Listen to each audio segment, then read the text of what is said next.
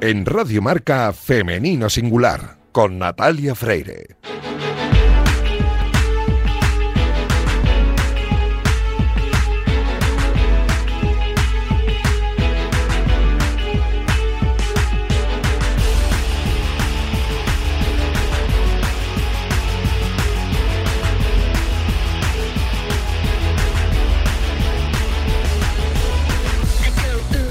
Muy buenos días y bienvenidos un sábado más a este espacio de radio en el que nos empeñamos en dar visibilidad y voz a las mujeres que hacen que nuestro deporte sea cada vez más grande. Nos encanta ver triunfar a nuestros deportistas, ya sean hombres o mujeres, pero permitidnos que en la próxima media hora hablemos solo en femenino singular, que es el nombre de este programa que escucháis ahora mismo en la sintonía de Radio Marca.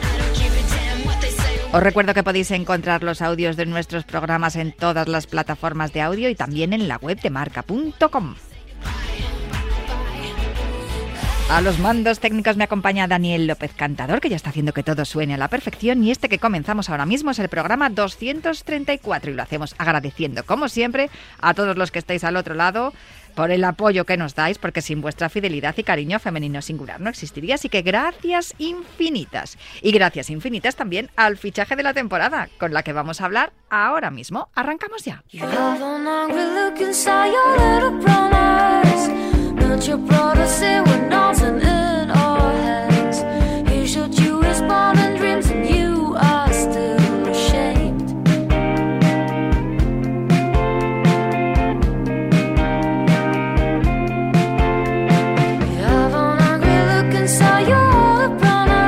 Está sonando la maravillosa voz de Nuria Graham y eso significa que tengo a la maravillosa Irina Rodríguez al otro lado del teléfono. Irina, muy buenos días, ¿cómo estás?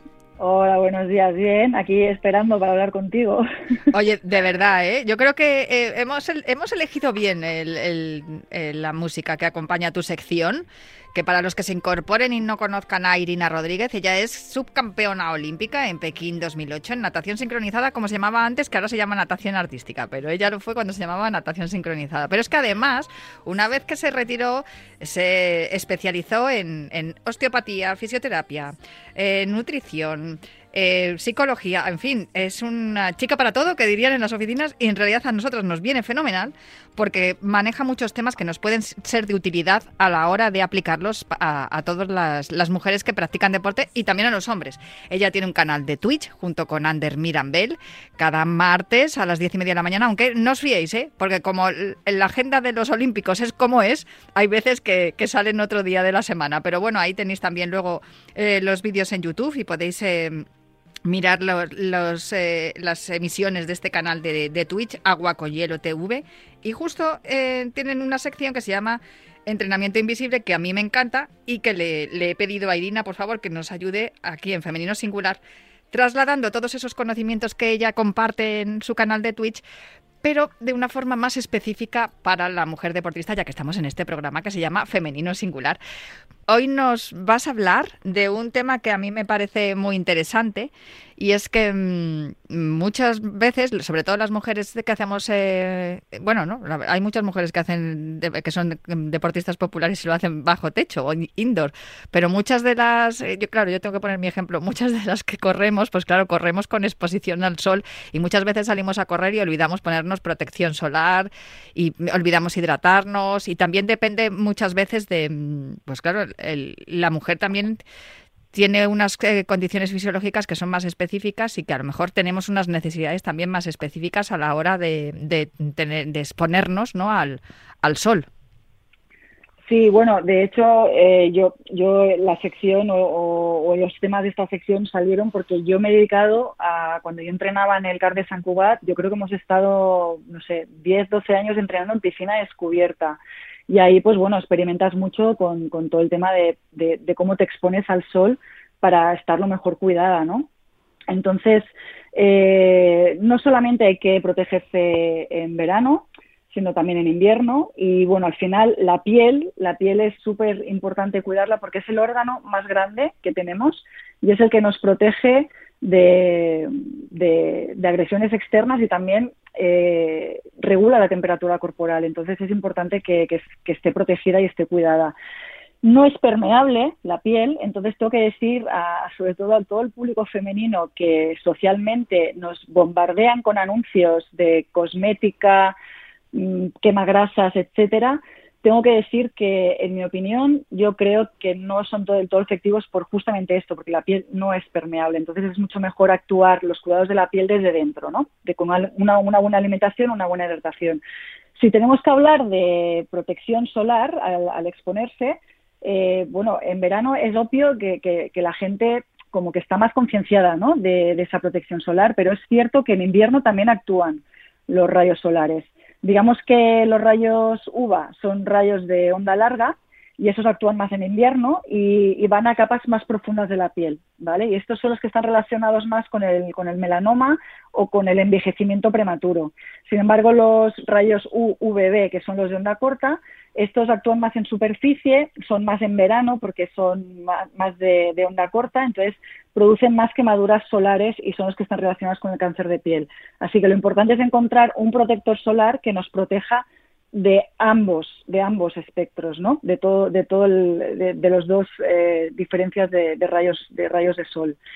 Em, Has, cosas a tener en cuenta. Sí, no, has hablado de la protección solar desde dentro, de la, desde la nutrición, ¿no? Y la hidratación, es decir, que sí, que es bueno, eh, si, ahora bueno, ya se ha acabado el verano, pero que si vas a, si vas a ir a la playa, pues beber mucho líquido, ¿no?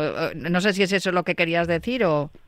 Sí, lo que quería decir es que, por ejemplo, la nutrición, o sea, al final la, la piel está nutrida desde dentro. Tú desde fuera la puedes cuidar, evidentemente tiene que estar hidratada, pero muchas veces nos, nos volvemos muy, todo, sobre todo las mujeres, ¿no? que nos gusta todo esto de la estética y también nos han inculcado todo eso, te vuelves muy loca buscando la, crema ideal, la crema que te hidrate y muchas veces es, mucho más sencillo. Eh, tienes que estar bien alimentada con alimentos que ahora, que ahora hablaremos un poco, sobre todo bien hidratada desde fuera con algún tipo, algo fácil, un tipo de aceite de almendras dulces, por ejemplo, incluso aceite de coco podría servir. Yo a veces hasta he utilizado, cuando he trabajado en Estados Unidos, en California, que es un clima muy seco, pues hasta aceite de oliva me he puesto por las noches y notas que la piel se regenera, ¿no? Porque son muy ricos en, vitamina E y antioxidantes. Entonces, eh, yo diría, uno, hidratarte bien desde fuera con lo que te sientas cómoda. Casi siempre sería mejor no utilizar muchas ni perfumes, ni siliconas, ni ni cosas así, sino algo mucho más eh, puro, digamos, más limpio para la piel. Y luego alimentos, cuando estás preparando la piel para esta exposición solar, pues siempre tomar alimentos ricos en betacarotenos, que son esos alimentos que son de más de color amarillentos, anaranjados, entran todos, pues desde la zanahoria, que es el que conocemos, hasta calabaza, mango, melocotón, albaricoque, las verduras de hoja verde también, Luego también, por ejemplo, queda muy bien que tiene muchos antioxidantes, pues en, realidad todas las frutas y verduras tienen, ¿no? Pero eh, sandía, los que tienen licopenos, como la sandía, el tomate, el pimiento rojo, o sea, en general todos los vegetales o frutas rojas. La vitamina C es la que nos va a aportar más flexibilidad cutánea, por ejemplo, y la que produce colágeno, que por ejemplo, pues eh, cítricos, ¿no? Pero también está el kiwi, los pimientos también, la papaya es una buena fuente, los mangos, las fresas, la vitamina E, por ejemplo, pues es más para neutralizar el, daño celular que, tenemos el ataque de radicales libres y podría ser el aguacate o el aceite de oliva. La vitamina B nos ayuda en la renovación celular y aquí podríamos eh, obtenerlo pues de levadura de cerveza o en granos integrales eh, enteros, un arroz integral pero entero, digamos, ¿no? Los omegas, pues eh, frutos secos, semillas de lino, de chía, dan una mayor hidratación y además aumentan la inmunidad de la piel también. Y sobre todo eso, aparte de estar bien hidratado por fuera, pues que también esté humectada. O sea, podemos utilizar sprays incluso de agua, ¿no? Para, para que la piel siga, siga húmeda. Eh, a mí cuando has empezado a decir lo del melocotón y eso que soy alérgica, digo, mira, digo, vamos mal, menos mal que has dicho lo de los pimientos y la zanahoria y tal, porque digo, por ahí ya mejor. Porque claro, es, cuando tienes un déficit, claro, cuando tienes un déficit de determinados alimentos, pues no sé, a las personas que sean alérgicas a determinados alimentos, como es mi caso con la fruta o los lácteos o el huevo así, es, es complicado. Luego, no sé si tendríamos que acudir a un aporte vitamínico, digamos, en, comprimidos, ¿no? De, de estos que venden en los herbolarios y ¿Eres partidaria de eso o no? Pues yo creo, a ver, la suplementación bien utilizada eh, está bien, pero yo soy de la opinión que, que la alimentación en sí, si tú llevas una buena alimentación, ya, ya te, deberías tener todos los nutrientes y todas las vitaminas. Eh, hay, hay muchísima variedad de alimentos, aunque tengas, por ejemplo, eh, lo que has comentado, ¿no? Lactosa, que no, no toleras bien la lactosa. Bueno, de ahí sacamos el calcio, ¿no? Pero es que hay alimentos que no son lácteos que, que son ricos en calcio, como el Mm. sésamo, por ejemplo. Entonces yo creo que hay como mucha variedad y si al final tienes una nutrición variada y, y amplia y rica en todo, la suplementación eh, está para casos pues quizás más graves donde pues eh, tienes que suplementar una, una anemia ferropénica pues que es que es que está muy muy ida, ¿no? Muy muy grave. Sí, pues, que eso además eh, es habitual también con las pérdidas de, de- con la menstruación y todo esto, la ferropenia y, y hay otras pérdidas también que se, que se tienen cuando, cuando estamos con el ciclo menstrual. Sí, también hay alimentos muy ricos en hierro, pero claro, si quieres que esa subida de hierro sea lo más rápido posible, bueno, pues eh, es con la alimentación y suplementación. Pero yo creo, yo creo que si nos alimentáramos bien, mucha parte de la suplementación quizás no haría falta. Hablo en tema vitamínico y tema de minerales, ¿eh? que es lo que los alimentos también nos aportan, ¿no? Perfecto, Irina. De todos modos, em, también tendremos que... eh, Claro, hablas de todos estos alimentos que nos hidratan, pero ¿y y el agua? El agua hidrata, el agua hidrata, pero eh, hay matices aquí. Bueno, el agua es, es- para mí es, la bebida por excelencia, la más sana y todo, ¿no? Lo que pasa es que depende eh, en qué momento estás o, qué actividad física estás haciendo, pues necesitas un, un complemento de no solamente agua, sino también sales minerales, porque a veces agua también te puede llegar a deshidratar. Ah, pues esto es muy interesante. Si te parece, lo dejamos para la próxima vez que charlemos. Perfecto, perfecto. No sé si tienes que añadir algo más a lo, del, lo de la protección solar o algo así, o no, ya lo hemos contado todo. Bueno, eh, se podía hablar un poco de la diferencia que hay de protectores solares, que hay protectores solares que son, se llaman físicos porque son fórmulas más, eh, digamos, naturales, están compuestos por minerales tipo óxido de zinc o de hierro o talco, y, y estos tapan muchísimo, o sea, protegen muchísimo. Es verdad que no son tan cómodos. Yo los utilizaba nadando y de hecho eh, nadadoras que he trabajado también en Estados Unidos, pues se hacían toda una máscara ellas compraban óxido de zinc directamente de las pomadas estas que hay para, para eh, cuando el bebé tiene la piel irritada del, Sí. del pañal, Sí, sí. pues directamente se la ponen en la cara y esto les protege un montón. Es- se hace como una capa muy gruesa, ¿no? Esto te puedes poner directamente y ya está. Y luego estarían los, los protectores más químicos, que son las fórmulas que conocemos de farmacia o lo que sea, que son realmente más cómodos porque es una crema más fluida que te puedes extender mejor, pero esto sí que necesitas ponértelos eh, media hora antes de la exposición solar.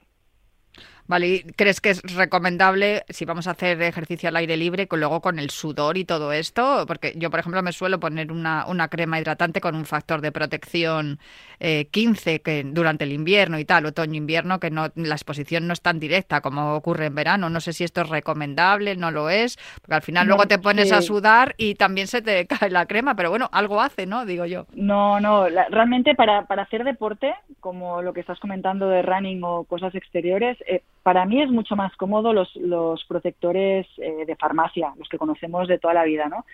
Si es un, un deporte, pues como era el mío, que estás 10 horas en el agua y que no tienes la posibilidad de estarte renovando la crema cada dos por tres, porque además en el agua pues tienes que estar fuera secándote y volver a entrar, los, los protectores estos físicos más naturales dan muy buen resultado. Además, quizás cuidan un poquito más la piel, son para cuando la piel tiene alguna sensibilidad o alguna intolerancia, ¿no? Pero bueno, hoy en día es verdad que todos los protectores de farmacia pues también son fórmulas muy cuidadas, entonces al final es un poco al gusto del consumidor, ¿no?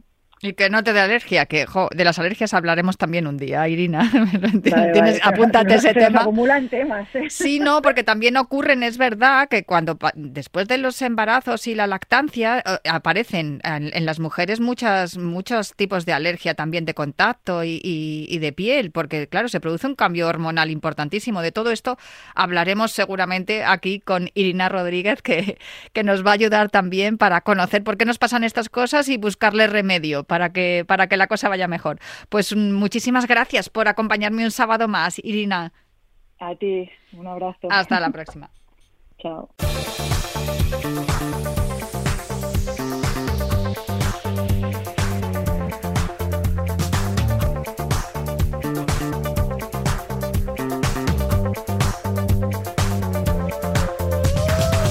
Pasado miércoles se presentaron los primeros Juegos Inclusivos, la primera competición que congregará deportistas olímpicos y paralímpicos y en la que competirán con reglamentos inclusivos. Estos Juegos están impulsados por la Fundación Sanitas junto al Consejo Superior de Deportes, el Comité Paralímpico Español y el Comité Olímpico Español.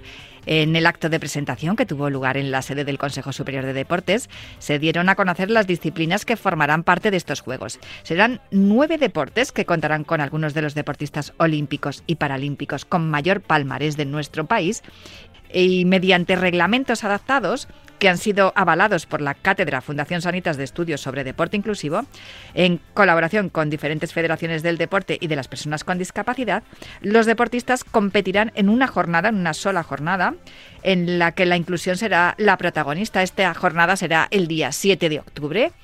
Se va a celebrar en el Centro de Alto Rendimiento del Consejo Superior de Deportes, en el CAR de Madrid presentados por dos maestros de ceremonias que son dos expertos en olimpismo, los periodistas Sergio Sauca y nuestra querida Almudena Rivera, que el deporte eh, adaptado no se entiende sin Almudena Rivera, de, nuestra compañera de, de marca.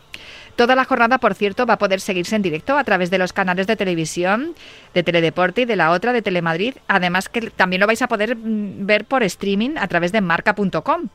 Y por supuesto también lo vamos a contar aquí en la radio en directo ese día 7 de octubre en el programa La Pizarra de Quintana. Así que él ha tenido la suerte y su equipo de poder contar estos juegos inclusivos en directo. Y nosotros, en Femenino Singular, quisimos hablar con una de las principales impulsoras de este proyecto. Ella es Yolanda Herburu y es la directora general de la Fundación Sanitas. Pues estoy con Yolanda Herburu, que es la directora general de la Fundación Sanitas y una de las eh, em, creadoras de esta idea. ¿no? ¿no? sé cómo surgió la idea. Yolanda, muchas gracias por atendernos en radio.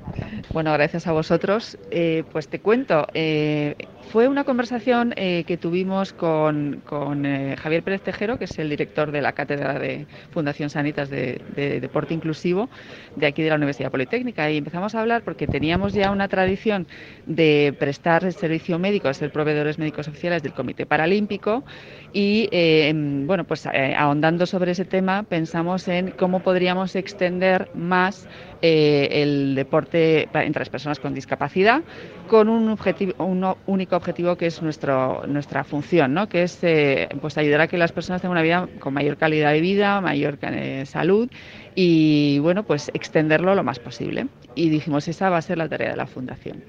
Entonces empezamos a trabajar con, el equipo de la cátedra porque sí queríamos que tuviera unas bases sólidas el proyecto, no queríamos hacer eventos eh, eh, divertidos, ¿no? por decir de alguna manera, sino que queríamos que eh, contribuir a cambiar y a transformar la sociedad, a mejorarla. Y empezamos a trabajar en la formación eh, de los profesionales del deporte y de los profesores de educación física, porque el objetivo primordial era eh, generar educación física inclusiva, es decir, en un colegio donde haya alumnado eh, con discapacidad, la asignatura de educación física debía ser lo suficientemente inclusiva como para que esos chicos también recibieran esa educación física a la que ellos pudieran acceder. De manera que ya las nuevas generaciones fueran teniendo esa base y eh, en última instancia pues cuando fueran adultos eh, pues dedicarse eh, o bien a hacer deporte para su propia su propio disfrute o bien en última instancia incluso dedicarse profesionalmente ¿no?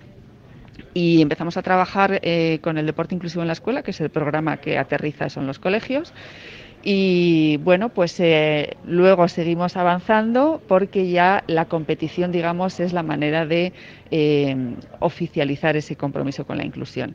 En el 2018, eh, como resultado de ese compromiso, con esta casa, con el Consejo Superior de Deportes, organizamos conjuntamente las finales inclusivas de los campeonatos en edad escolar de España que es esa competición oficial que tiene el Consejo de Deporte eh, para chicos y chicas eh, en edad escolar. Hicimos las eh, finales inclusivas de tres deportes, que fue el primer año, que fueron atletismo, natación y triatlón. Al año siguiente se sumaron más federaciones, porque no olvidemos que los deportistas y las selecciones autonómicas son de las federaciones.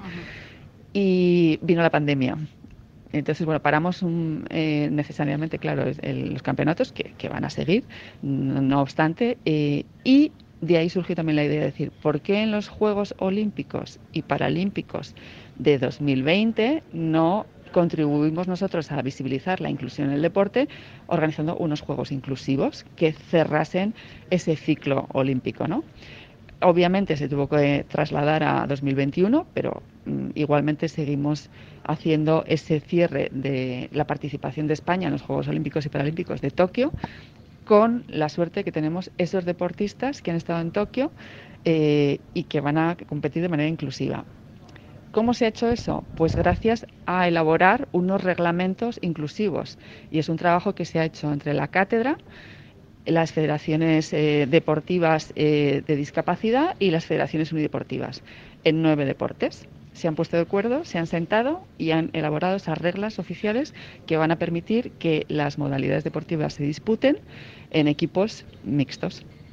Muchas veces escuchamos hablar a los deportistas eh, paralímpicos y a los olímpicos también que estaría bien que en algún momento se celebraran los Juegos Olímpicos y Paralímpicos al mismo tiempo para que así, de esa manera, algunas personas dejaran de considerar los Juegos Paralímpicos unos Juegos de segunda, ¿no? Esto, esta competición que vamos a ver el 7 de octubre aquí en el Centro de Alto Rendimiento de Madrid es como una especie de ensayo general o una forma de mm, probar que eso se podría hacer en un futuro. Bueno, la alta competición eh, tiene sus normas y tiene sus procedimientos y desde luego nosotros solo queremos visibilizar la inclusión en el deporte y la organización de competiciones no nos compete, ¿no? Pero sí que es un sueño eh, y eh, ese sueño pues vamos a hacerlo un poquito realidad el jueves, el 7 de octubre, ¿no? y bueno, pues creemos que puede servir para inspirar a los que tienen que tomar las decisiones, ¿no? Luego a la hora de organizar las competiciones oficiales. Además vamos a tener eh, deportistas, como bien has comentado, Yolanda, que han estado tanto en los Juegos Olímpicos como en los Paralímpicos aquí compitiendo y demostrando que, puede haber una, competición igualitaria e inclusiva en, este, en este día, este jueves 7 de, octubre, que vamos a tener aquí los Juegos eh, inclusivos, los primeros de la historia además. Sí, efectivamente. Eh, vamos a tener la suerte de contar con una nómina de deportistas que se está cerrando todavía porque bueno están acabando de volver y, bueno pues eh, tienen sus compromisos y sus calendarios que ajustar. Pero por ejemplo podemos tener, vamos a tener a Sara Andrés en atletismo eh, y a Fernando Carro, a Kim López en lanzamiento de peso, a Felipe Reyes en baloncesto o a Sergio Ibáñez en judo. y así toda una nómina muy ilustre que esperamos que ayude pues a visibilizar la inclusión del deporte.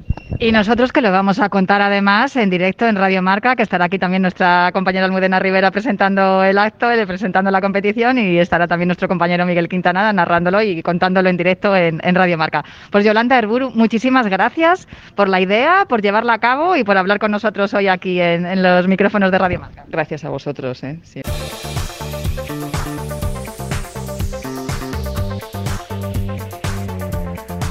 Y una de las federaciones que van a participar en estos Juegos es la Real Federación Española de Atletismo y por eso hablamos con su secretaria general, Carlota Castrejana.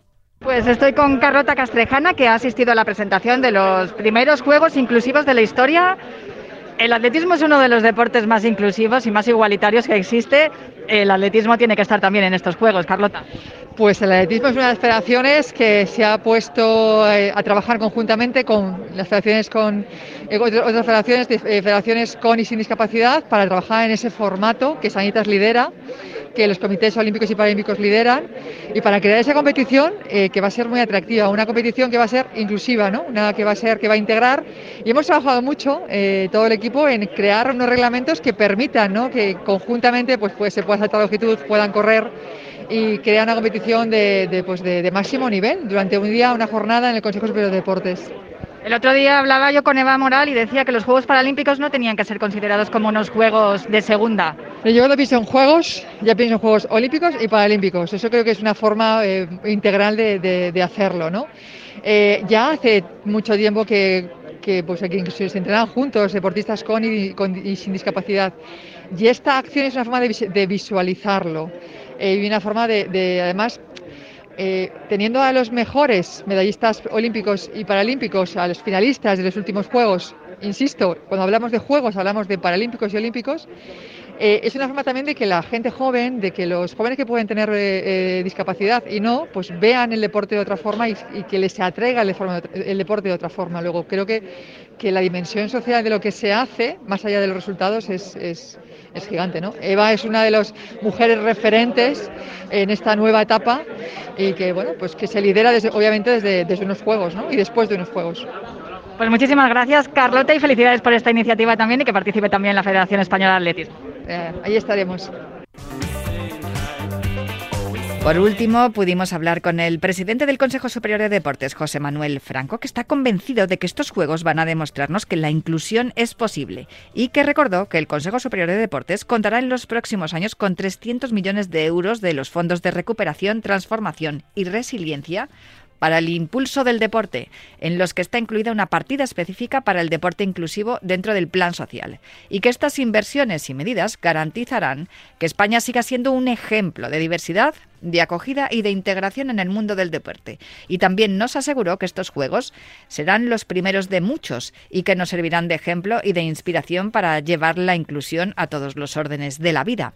Pero el tema del día fue la posible candidatura de Madrid para albergar los Juegos Olímpicos de 2036. Y claro, tuvimos que preguntarle al presidente del Consejo Superior de Deportes por ello. En primer lugar, lo que, a, que nosotros, lo que nos gustaría, lo que le gustaría al Consejo Superior de Deportes es que se pusiesen de acuerdo en el seno del equipo del gobierno del Ayuntamiento de Madrid, porque efectivamente parece que la vicealcaldesa decía una cosa y el alcalde decía la contraria. Primero, sería conveniente, sería bueno que se pusieran de acuerdo. Una vez puestos de acuerdo, también habría que ver lo que piensan los madrileños, cosa también muy, muy importante, yo creo. Y yo creo, sinceramente, que España, como país, está perfectamente preparado para organizar unos Juegos en 2036. Lo hemos demostrado. Todos los acontecimientos deportivos que ha organizado España, que se han hecho en España, han sido todos exitosos. Con lo cual estamos perfectamente preparados en todos los terrenos para abordar la celebración de unos Juegos en 2036. Pero repito, es tan importante el acontecimiento que sería conveniente que nos pusiéramos todos de acuerdo, fuerzas políticas, instituciones y todos los que tenemos que ver con el deporte. Yo creo que es imprescindible, pero que reunimos las condiciones, por supuesto que sí. España como país puede perfectamente organizar esos Juegos Olímpicos en 2036. A mí me gustaría que hubiese un gran acuerdo, insisto, de todas las instituciones, que contasen también con lo que piensan los ciudadanos y que una vez puestos todos de acuerdo, una vez sentadas estas premisas, pues sí, que se presentase una candidatura y por supuesto que esta vez tuviésemos éxito. Es verdad que las cosas han mejorado después de la reunión que ha tenido el presidente del Gobierno, primero en Cataluña y luego en Aragón, con los respectivos presidentes de las comunidades autónomas. Parece que la situación se encauza, pero en fin, todavía queda un camino también por recorrer en este terreno. No he tenido de momento conversaciones con ninguna parte implicada. Por eso digo que primero es conveniente que en el ayuntamiento eh, pues, eh, tengan una postura común y a partir de ahí por parte del Consejo Superior no va a haber ningún problema, todo lo contrario. Estaríamos dispuestos a apoyar y ayudar en todo lo que podamos, que creo que es bastante, sinceramente. Y también le preguntamos, ya que estamos en femenino singular, sobre la profesionalización del fútbol femenino y su futuro. Yo sigo creyendo firmemente en el futuro del fútbol femenino y desde el Consejo vamos a seguir apostando por la profesionalización, que no quepa ninguna duda.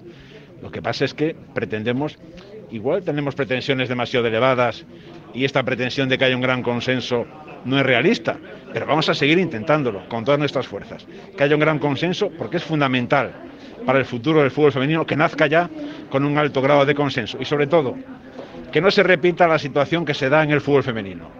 Eso no sería bueno, perdón, perdón por el lapsus, en el fútbol masculino, en el fútbol de hombres. No sería bueno que se repitan las mismas circunstancias. Por lo tanto, vamos a seguir buscando ese consenso.